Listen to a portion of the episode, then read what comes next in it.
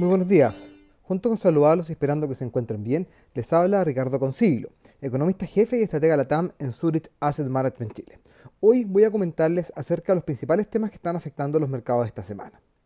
Luego de una histórica reunión de casi cinco días, y que fue la primera presencial desde la expansión del coronavirus, los líderes de la Unión Europea lograron un acuerdo para implementar un paquete financiero por 1,82 trillones de euros la iniciativa comprende un plan de presupuesto multianual por 1,07 trillones de euros para los próximos siete años, desde 2021 a 2027, que permitiría a la Unión Europea responder a sus desafíos actuales y futuros y continuar cumpliendo con sus prioridades políticas. Asimismo, el plan contiene un fondo de recuperación europea por 750 billones de euros, el que se compone de 390 billones de euros en garantías y 360 billones de euros en préstamos.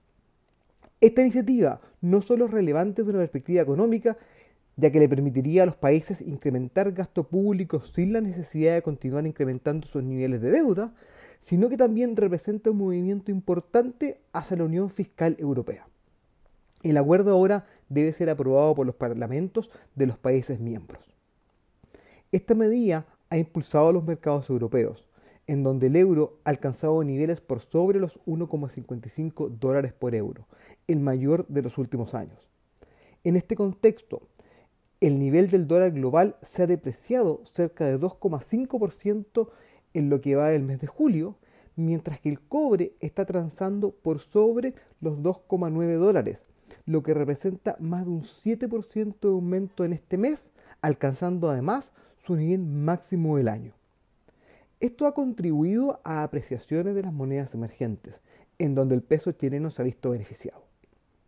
Por su parte, en lo que va del mes, las bolsas globales han continuado mostrando una tendencia al alza, en donde ha destacado mercados emergentes y en particular Latinoamérica, con el MCI Latam rentando cerca de 11%, principalmente explicado por el buen rendimiento mostrado por Brasil, el que ha subido un 15% medio en dólares.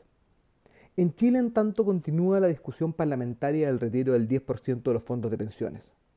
La Comisión de Constitución del Senado incorporó ciertas indicaciones al proyecto que deberán ser aprobadas por el Senado. De esta manera, para hoy a las 13 horas, está, programada la discusión del proyecto en la Cámara Alta. Primero se votará el proyecto en general y luego cada una de las indicaciones. El proyecto requiere 26 votos para ser aprobado. Esto implica que la oposición necesita del voto de dos senadores de la coalición de gobierno para alcanzar el quórum necesario. Al día de ayer, cinco senadores de Chile Vamos habían comprometido su voto a favor, por lo que el escenario más probable es que la iniciativa sea aprobada. Si esto ocurre, el proyecto volvería a la Cámara Baja, donde sería revisada el día de mañana.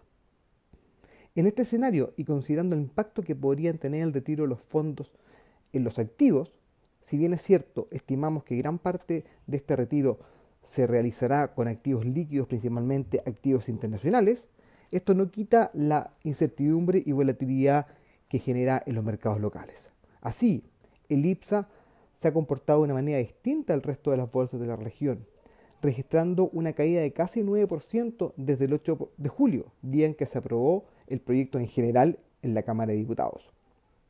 Asimismo, la tasa del bono soberano en pesos y en UEFs a 10 años ha subido en torno a 40 puntos base desde la misma fecha.